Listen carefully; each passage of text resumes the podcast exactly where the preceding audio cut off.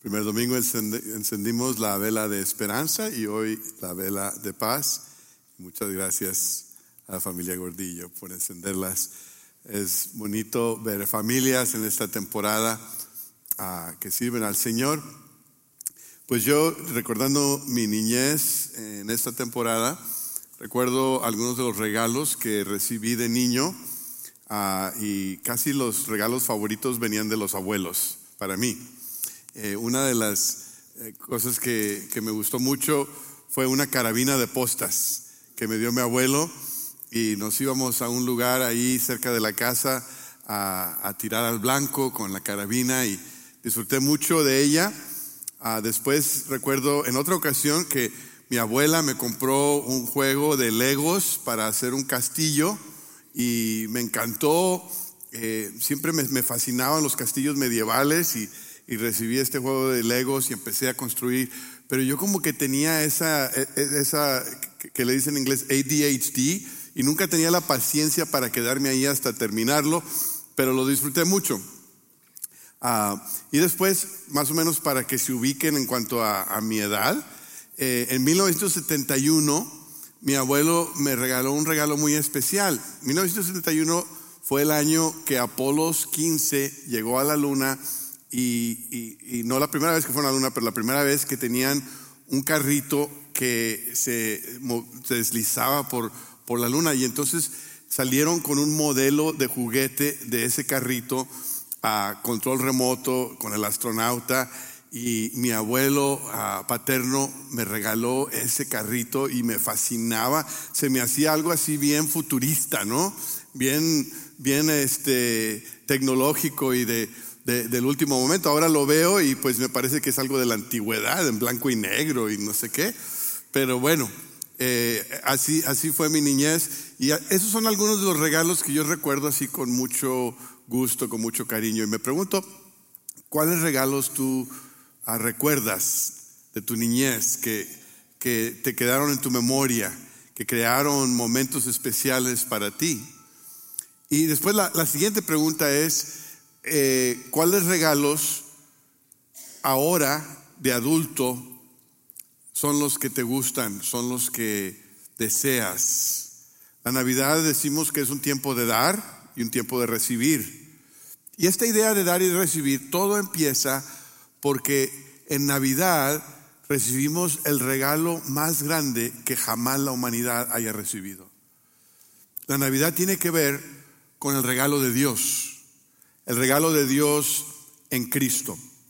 Y por eso este mes de diciembre vamos a, tener una serie que llamamos El Gran Regalo. Y vamos a ver pasajes en Mateo y en Lucas donde vamos a, a, reflexionar en distintos aspectos de este gran regalo que llamamos Cristo. Y así como hemos llevado los lemas ah, de Adviento, hoy el título del mensaje es El regalo de paz. Y el texto se encuentra en el Evangelio según San Lucas, capítulo 1, empezando el versículo 67. Es el cántico de Zacarías ah, cuando se da el nacimiento de Juan el Bautista. Versículo 67. Ah, Dice así la palabra de Dios. Entonces su padre Zacarías, lleno del Espíritu Santo, profetizó Bendito sea el Señor, Dios de Israel, porque ha venido a redimir a su pueblo. Nos envió un poderoso Salvador en la casa de David, su siervo, como lo prometió en el pasado por medio de sus santos profetas, para librarnos de nuestros enemigos y del poder de todos los que nos aborrecen, para mostrar misericordia a nuestros padres al acordarse de su santo pacto. Así lo juró a Abraham nuestro Padre. Nos concedió que fuéramos libres del temor al rescatarnos del poder de nuestros enemigos, para que le sirviéramos con santidad y justicia, viviendo en su presencia todos nuestros días. Y tú, hijito mío, serás llamado profeta del Altísimo, porque irás delante del Señor para prepararle el camino. Darás a conocer a su pueblo la salvación mediante el perdón de sus pecados, gracias a la entrañable misericordia de nuestro Dios Así nos visitará desde el cielo el sol naciente para dar luz a los que viven en tinieblas, en la más terrible oscuridad, para guiar nuestros pasos por la senda de la paz. Un cántico lleno de gozo, lleno de júbilo, lleno de celebración que anticipa esta frase para guiar nuestros pasos por la senda de la paz. Y, vamos a hablar de la paz el día de hoy. La, primera cosa que quisiera ah, notar de este cántico es el anhelo de la paz, el, anhelar la paz. Hay muchos cánticos navideños, ¿no es cierto? Y nos gusta empezar a cantarlos a algunos de muy temprano en la temporada, ¿no es cierto? En nuestra casa tenemos una regla. En nuestra casa decimos, aquí no se cantan cantos navideños antes de Thanksgiving. No, no se vale. Somos legalistas, lo entiendo, pero así es. Ya después de Thanksgiving, ahora sí, pueden prender el radio y poner la, música navideña que ustedes quieran. Y a veces escuchamos Noche de Paz y Noche de Paz como que nos hace conectarnos con la ternura de un bebé que está en un pesebre ah, y, y, esa, esa calma y todo lo que ellos nos puede recordar, ¿no? Si cantamos oído un son en alta esfera, es un cántico jubiloso, un, cántico de, triunfo porque ha venido la salvación prometida. Si cantamos Navidad, Navidad o Cascabeles, Cascabeles o, una de esas canciones de, niños, ah, pues nos, acordamos de nuestra niñez o, pensamos en nuestros niños que, todavía creen que puede haber un venado con la, con la nariz roja, ¿no? Eh, y después, eh, si cantamos la, la, famosa de José Feliciano, ¿no? Feliz Navidad, próspero año y felicidad. Pues nos, nos da nostalgia, nos acordamos no sé qué, de los buñuelos y de los tamales y de la familia. Ah, cada canción navideña nos conecta con una experiencia, con una emoción. Pues este cántico de Zacarías aquí viene naciendo de un anhelo por la paz. Fluye de un corazón que ha estado esperando las promesas de Dios. Por 400 años no había profeta en Israel. 400 años. No había el pueblo de Dios escuchado una palabra nueva de Dios. Tenían el Torah, la ley. Tenían a los profetas antiguos de hace siglos. Pero por 400 años no se había escuchado una nueva palabra de Dios. Y esa es la época en la cual Zacarías y su esposa Elizabeth se encuentran. Zacarías era un sacerdote, los dos eh, servían al Señor, los dos eran temerosos del Señor. Elizabeth era descendiente de Aarón, también de esa línea ah, sacerdotal. Y los dos buscaban a Dios, anhelaban las promesas de Dios, pero Dios seguía en silencio. Zacarías y Elizabeth querían tener un niño, un hijo, pero Dios no se lo había permitido. Y ahora Elizabeth ya estaba avanzada en edad. Día tras día ellos buscaban a Dios, oraban, esperaban en Dios, pero parecía que nada sucedía. Ellos anhelaban el día en el cual Israel pudiera ser librado de sus opresores. Anhelaban el día en el cual Israel sería rescatado de la mano de sus enemigos. Anhelaban el día en el cual podían adorar y alabar a Dios sin miedo, sin temor, con toda libertad. En nuestro día nosotros también anhelamos la paz, ¿no es cierto? Hay, hay guerras y rumores de guerras. Se levantan pueblos en protesta porque sus gobiernos han sido opresores o porque quieren justicia. Se levantan líderes egoístas, avariciosos para dirigir naciones y anhelamos la paz. Disculpen. Hay una canción en inglés que se llama My Grown Up Christmas List o mi lista de Navidad de adulto. Y dice así, aquí está mi lista de Navidad, no para mí, sino para un mundo en necesidad. Que ya no se destruyan más vidas, que se acaben las guerras, que los corazones rotos sanen, que todos tengan un amigo, que el bien siempre gane, que el amor nunca se acabe esta es mi lista de Navidad. Yo me pregunto si tú te relacionas con ellos, si, si tu lista de Navidad sería algo parecido a esto. Porque anhelamos la justicia, anhelamos un mundo donde la paz pueda perdurar, donde las promesas de Dios de, de redención se cumplan. Zacarías aquí nos ofrece un cántico de gozo y de celebración. ¿Por qué? Porque el silencio de Dios se ha roto. Porque el silencio de Dios se ha acabado, porque Zacarías le toca su turno de ir hacia el templo para ministrar. Había tantos sacerdotes en esa época que tenían que tomarse turnos, no podían ir todos al mismo tiempo. Y le tocó el turno a Zacarías y, quizás para muchos esto era algo rutinario, el ir, ofrecer incienso, hacer los ritos que tenía que hacer en el templo, pero para Zacarías esta ocasión era especial, no solamente porque le tocaba a él, sino porque cuando estaba ahí en el lugar de oración se le aparece un ángel, una cosa extraordinaria. Y el ángel le anuncia a Zacarías que él y Elizabeth van a tener un hijo. Aún en su edad tan avanzada. Y Zacarías reconoce en ese momento que esta promesa de un hijo que ahora se ha cumplido en el nacimiento de Juan el Bautista es una promesa, es una señal de que Dios no se ha olvidado de su pueblo. Es una señal de que Dios no ha ignorado las oraciones de Zacarías y Elizabeth. Este niño traería la promesa de paz Isaías había profetizado, capítulo 9, versículo 6, porque nos ha nacido, nos ha nacido un niño, se nos ha concedido un hijo, la soberanía reposará sobre sus hombros y le darán esos nombres. Consejero admirable, Dios fuerte, Padre eterno, príncipe de paz. Se extenderán su soberanía y su paz y no tendrán fin.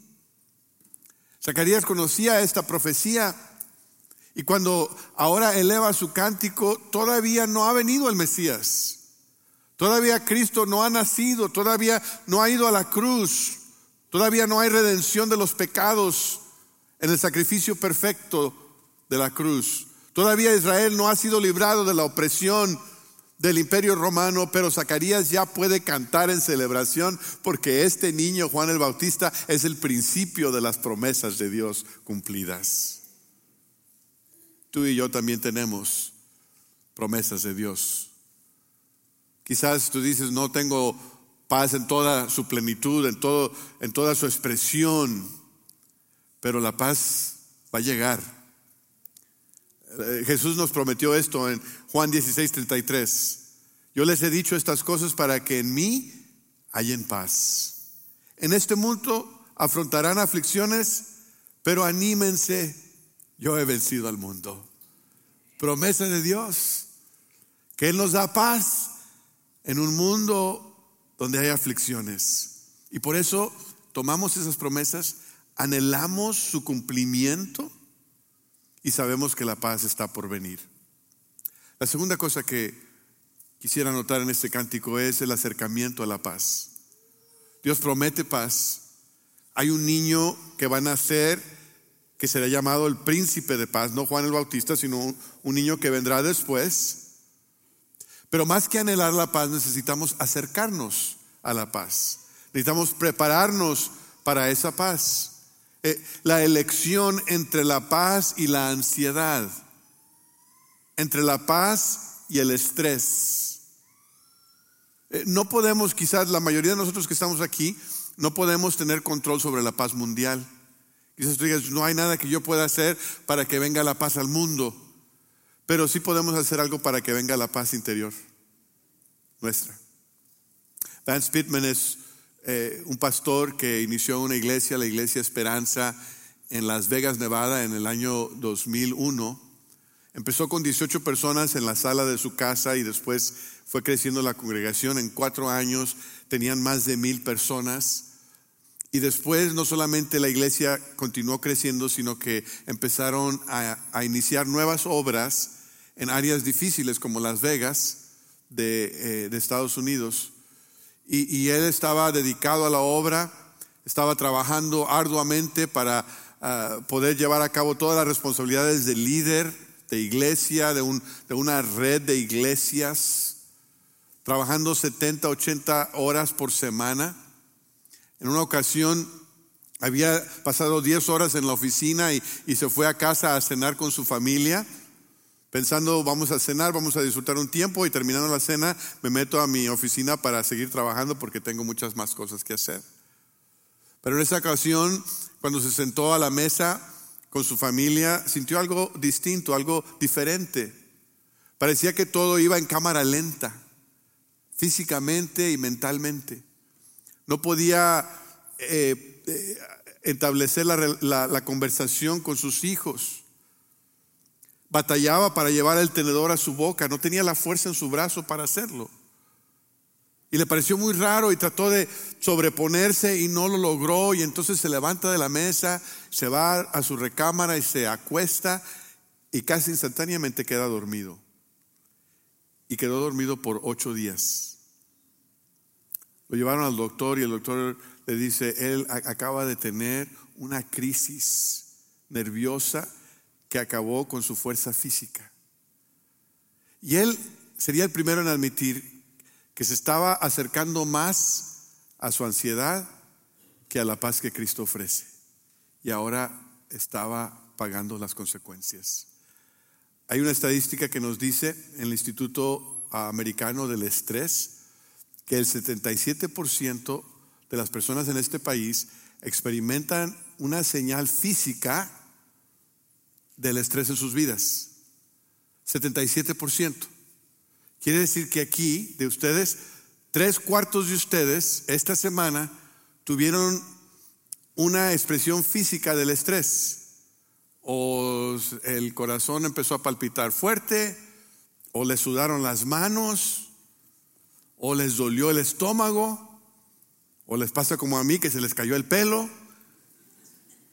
Pero una expresión física del estrés, 75%, tres cuartos de ustedes. Dice 48% de las personas en este país no duermen bien porque están preocupados por algo. Quiere decir que la mitad de ustedes aquí anoche no durmieron bien porque están preocupados por algo. Y, la pandemia aumentó el estrés para muchos. 67% de las personas dicen que tienen más estrés ahora en la pandemia y después de la pandemia. Quizás COVID ya pasó pero ahora tenemos una pandemia de estrés. La mayoría de nosotros parece que nos acercamos más a la ansiedad que a la paz. Y para mí lo irónico de esta temporada navideña es que es la temporada de más estrés para muchos. Hay muchas cosas que preparar, que las decoraciones, que hay platillos que, que preparar, que hay fiestas que organizar, fiestas a las que asistir, regalos que comprar, que qué le compro, que qué no lo compro, que si le va a gustar, que cuánto me alcanza. Y luego todo el drama familiar que se da. Yo sé que ustedes no, pero en otras familias, en el servicio de inglés sí. Eh, ellos, y que el cuñado y la cuñada y que me dijo y que la, no va a venir y que dijo que ya nunca y que, y estamos estresadísimos y todavía no llega la Navidad. Y la preparación que más necesitamos es la preparación para recibir la paz de Dios. Zacarías tiene al bebé en sus manos, tiene a Juan el Bautista como recién nacido en sus manos y le dice en el versículo 76, y tú, hijito mío, serás llamado profeta del Altísimo, porque irás delante del Señor para prepararle el camino Darás a conocer a su pueblo la salvación mediante el perdón de sus pecados. Qué cosa tan tremenda, qué privilegio tan increíble. Zacarías tiene en sus manos al primer profeta después de 400 años. El, el, que crecería y sería profeta del Altísimo en una nueva era, un nuevo pacto, una nueva dispensación. Y la tarea de este profeta sería preparar los corazones para la venida del Mesías. Llamar al pueblo a arrepentimiento. El arrepentimiento quiere decir un, un cambio de dirección.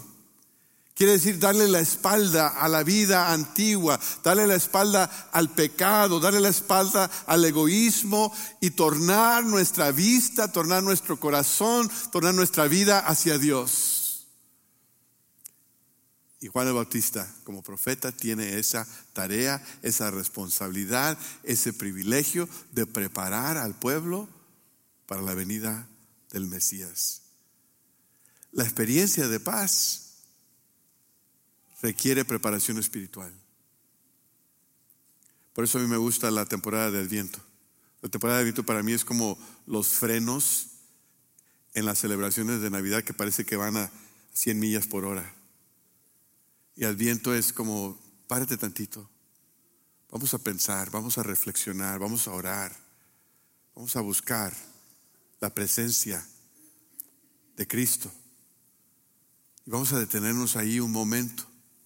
El acercarnos a la paz requiere fe, requiere detenernos del bullicio, de, del ir y venir, del corretear y estar a solas con Dios. Acercarnos quiere decir que aceptamos nuestra necesidad de un Salvador. Mi pregunta para ti es, ¿te estás acercando al príncipe de paz? ¿Estás preparando tu corazón para recibir esa paz que Cristo vino a traer? Por último, el habitar en paz. La preparación de nuestro corazón y nuestras vidas que nos abre para el regalo de paz de Dios nos debe llevar a un estilo de vida de paz, una práctica diaria. Zacarías encuentra consuelo en aquel que vendrá a preparar el camino, dice el versículo 79, para guiar nuestros pasos por la senda de la paz. El deseo de Dios es que vivamos en la senda de paz. No solamente que tengamos una temporada de paz o un momento de paz, sino una senda de paz, una, una vida caracterizada por la paz de Dios.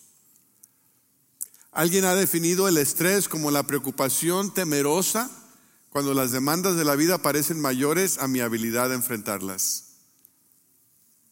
Y parece que nosotros tenemos la tendencia en nuestra naturaleza pecaminosa de acercarnos al miedo, acercarnos al temor, acercarnos a la ansiedad, pero el mensaje de Dios hoy es todo lo contrario.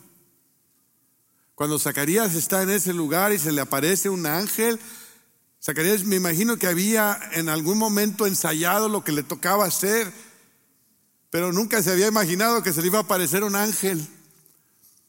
Y cuando se le aparece el ángel seguramente lo sorprendió a Zacarías. Y el ángel le dice, no tengas miedo. Cuando aquella adolescente se encuentra en Nazaret y se le aparece el ángel Gabriel y le da un saludo que la saca de onda. El ángel Gabriel le dice, no tengas miedo. Cuando los pastores están en el campo a medianoche cuidando a sus ovejitas, asegurándose que las fieras del campo no se les acerquen, de repente en la oscuridad de la noche se aparece un ángel y el campo se llena de luz y, y, los pastores están aterrorizados. Y el ángel les dice, no tengan miedo. Una y otra vez, Dios nos dice, no tengan miedo, no tengan temor. Quiero que vivan en paz. Quiero que conozcan mi paz. No escojan el temor o la ansiedad porque yo vine a traer paz. Yo vine a reemplazar su ansiedad, su amor, su temor con la paz perfecta. Isaías 26:3 dice, al de carácter firme lo guardarás en perfecta paz porque en ti confía. ¿Eh? Promesa de Dios, que Dios nos guardará en perfecta paz porque en Él confiamos. Este Mesías al cual hemos esperado, al cual el pueblo de Dios esperaba, guiaría a su pueblo en la senda de paz. a experimentar shalom. Shalom es la palabra hebrea para paz, pero, pero, pero tiene un significado mucho más profundo.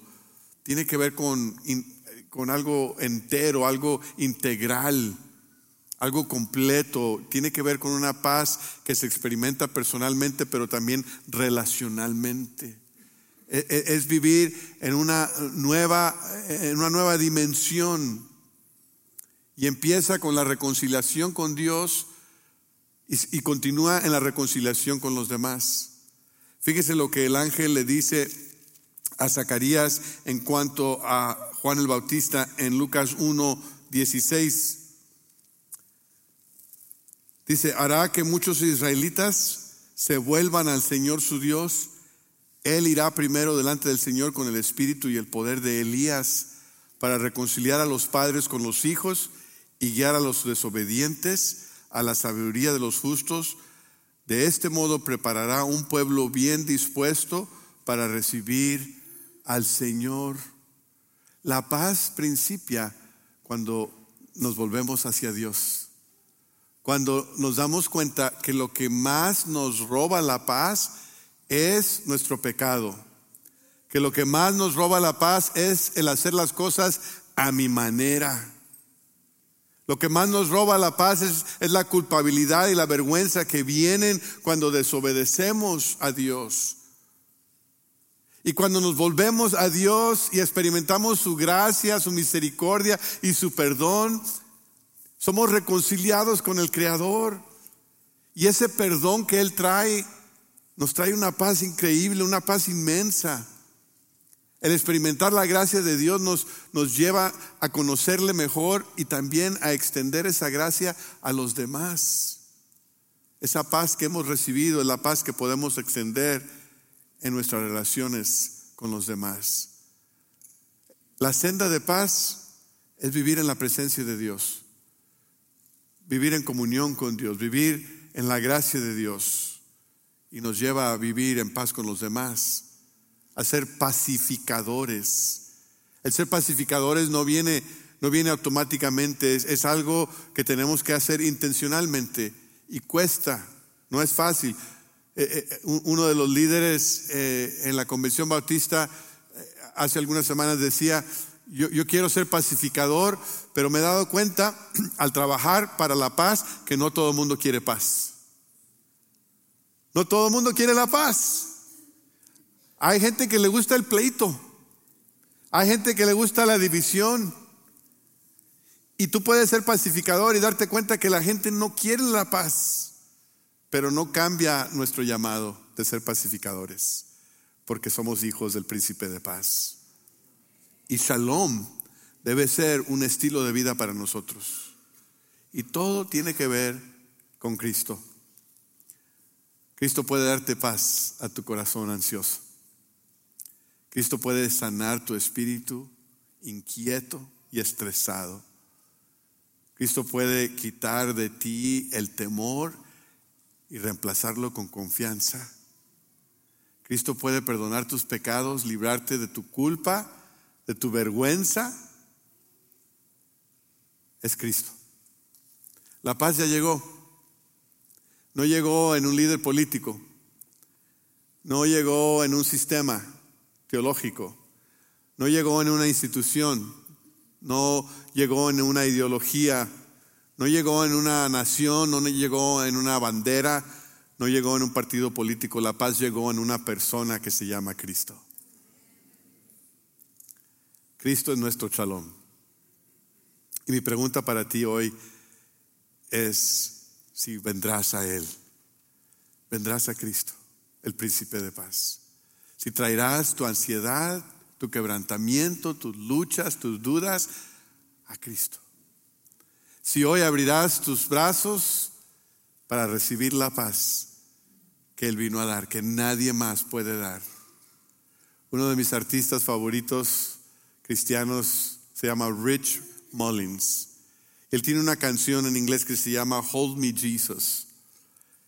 Y la letra de la canción dice, a veces mi vida parece no tener sentido, cuando las montañas parecen tan enormes y mi fe tan pequeña. Sosténme, Cristo, porque tiemblo como una hoja. Has sido mi rey de gloria, por favor sé mi príncipe de paz. Me despierto en la noche y me siento oscuro, hace calor dentro de mi alma, aseguro que deben haber llagas en mi corazón. Sosténme, Cristo, porque tiemblo como hoja. Has sido mi rey de gloria, por favor, sé mi rey, mi príncipe de paz. El rendirme a ti no me viene fácil. Prefiero pelearme contigo por algo que realmente no deseo, en lugar de recibir lo que me das y que de veras necesito. Y me he dado cabezazos con tantas paredes, pero ahora caigo de rodillas, caigo de rodillas. Y la banda del ejército de salvación toca el himno y tu gracia resuena en lo profundo y hace que se desmorone mi resistencia. Sosténme, Cristo, porque tiemblo como una hoja. Has sido mi rey de gloria. Por favor, sé mi príncipe de paz. Amén.